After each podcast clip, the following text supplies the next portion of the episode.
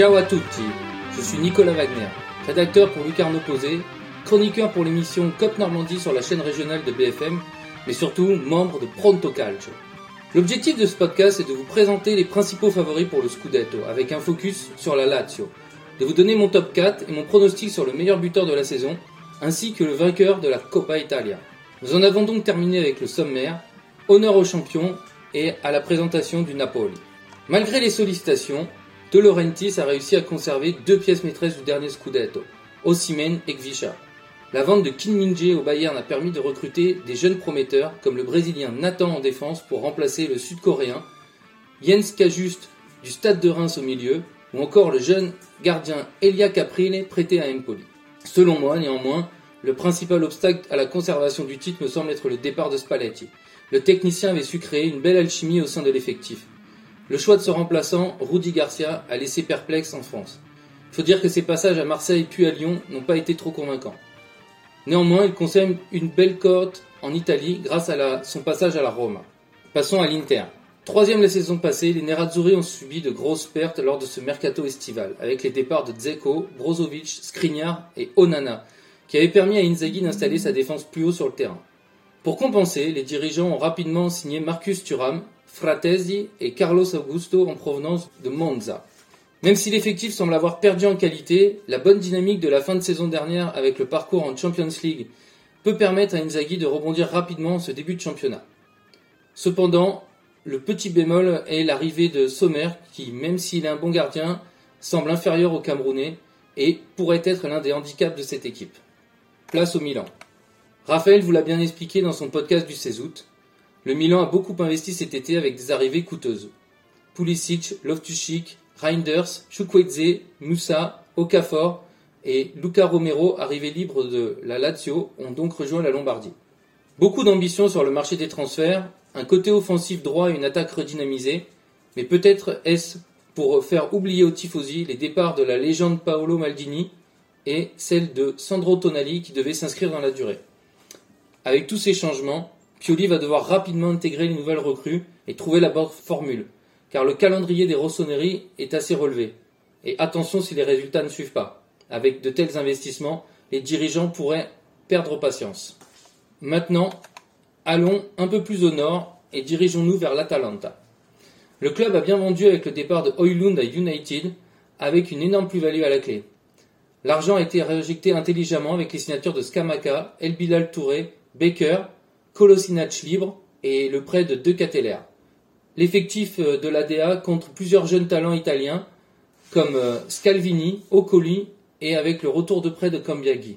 L'une des inconnues demeure euh, la gestion du jeune Belge en perdition au Milan et qui cherchera à se relancer à Bergame. S'il retrouve son niveau du FC Bruges, il peut être un renfort redoutable. Direction la capitale avec la Roma. Le mercato est malin avec l'arrivée de joueurs libres comme Awar et Ndika ou à faible coût comme Paredes, un ancien de la maison, et Renato Sanchez. Contre un seul départ majeur, le défenseur central brésilien Ibanez, parti en Arabie Saoudite pour 30 millions d'euros. Pour ma part, le problème de la Roma reste Mourinho. Si le Portugais reste un excellent meneur d'hommes, son logiciel est un peu daté, trop axé sur la défense et pas assez sur l'offensive comme l'indique le faible nombre de buts inscrits la saison dernière. 50, soit le plus bas total du top 6. Très loin du surnom du club, la Magica. Retournons dans le nord et partons au Piémont avec la Juventus. Après un exercice très compliqué la saison dernière sur le plan sportif et judiciaire, les Bianconeri seront certainement au rendez-vous. Déjà parce que la Juve ne peut pas se permettre de ne pas être en Europe une seconde fois consécutive. Sans compétition européenne, les hommes d'Allegri vont pouvoir se concentrer uniquement sur le championnat. Et faute de moyens, le mercato a été très calme, mais donne une certaine stabilité au groupe. Pour diverses raisons, certains joueurs ont une revanche à prendre. Vlaovic, Kostic et Chiesa de retour de blessure voudront certainement briller en cette année d'Euro 2024. Allegri pourra s'appuyer sur les bonnes performances à domicile et essayer de mieux voyager pour espérer décrocher le Scudetto, mais le principal problème de la Juve demeure le style passé de son mystère, qui n'arrive pas à faire briller les joyaux de son effectif avec une animation offensive défaillante. On verra si cette saison il parvient à modifier son style de jeu et à se rapprocher des objectifs. Passons à la Lazio, le focus de ce podcast.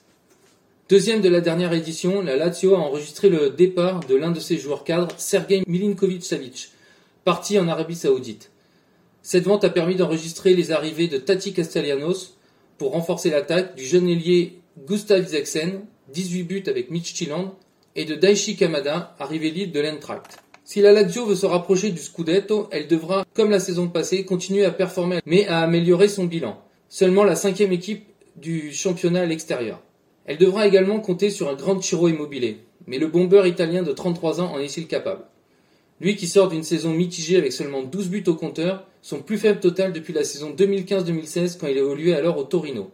L'autre incertitude sur la Lazio concerne l'adaptation au football italien de ses recrues, notamment le jeune Isaacsen, doué techniquement et pourrait être l'une des révélations de ce championnat, mais l'exemple de Cateller nous montre que l'adaptation à un nouveau championnat peut être difficile pour ces jeunes joueurs. Nous en avons donc fini avec la présentation des favoris. Je vous donne tout de suite mon top 4 dans le désordre. Alors j'ai placé l'Atalanta, la Juventus, l'Inter et le Milan. En ce qui concerne mon favori pour le Scudetto, j'hésite encore entre l'Inter et la Juve. La Juve devrait être bien placée, mais je pense vraiment que l'Inter a les moyens de remporter sa deuxième étoile. Ossimène ou Lotaro ne devrait pas être loin du titre honorifique de capo canonnière. Mais attention au retour au pays de Scamaca. Je pense que l'ancien joueur de Sassuolo pourrait être la surprise au classement des buteurs. Le football offensif prôné par Gasperini et la perspective de gagner sa place avec la nationale pour l'Euro 2024 pourraient lui donner des ailes. En ce qui concerne le vainqueur de la Copa, je pense que cela pourrait être l'Atalanta. Finaliste en 2019 et 2021, l'ADA me semble un bon candidat pour la victoire finale. Voilà, nous en avons donc terminé pour ce podcast. J'espère que vous l'avez apprécié. D'autres vont suivre prochainement. On se retrouve très vite pour d'autres épisodes de Pronto Calcio. Ciao à tutti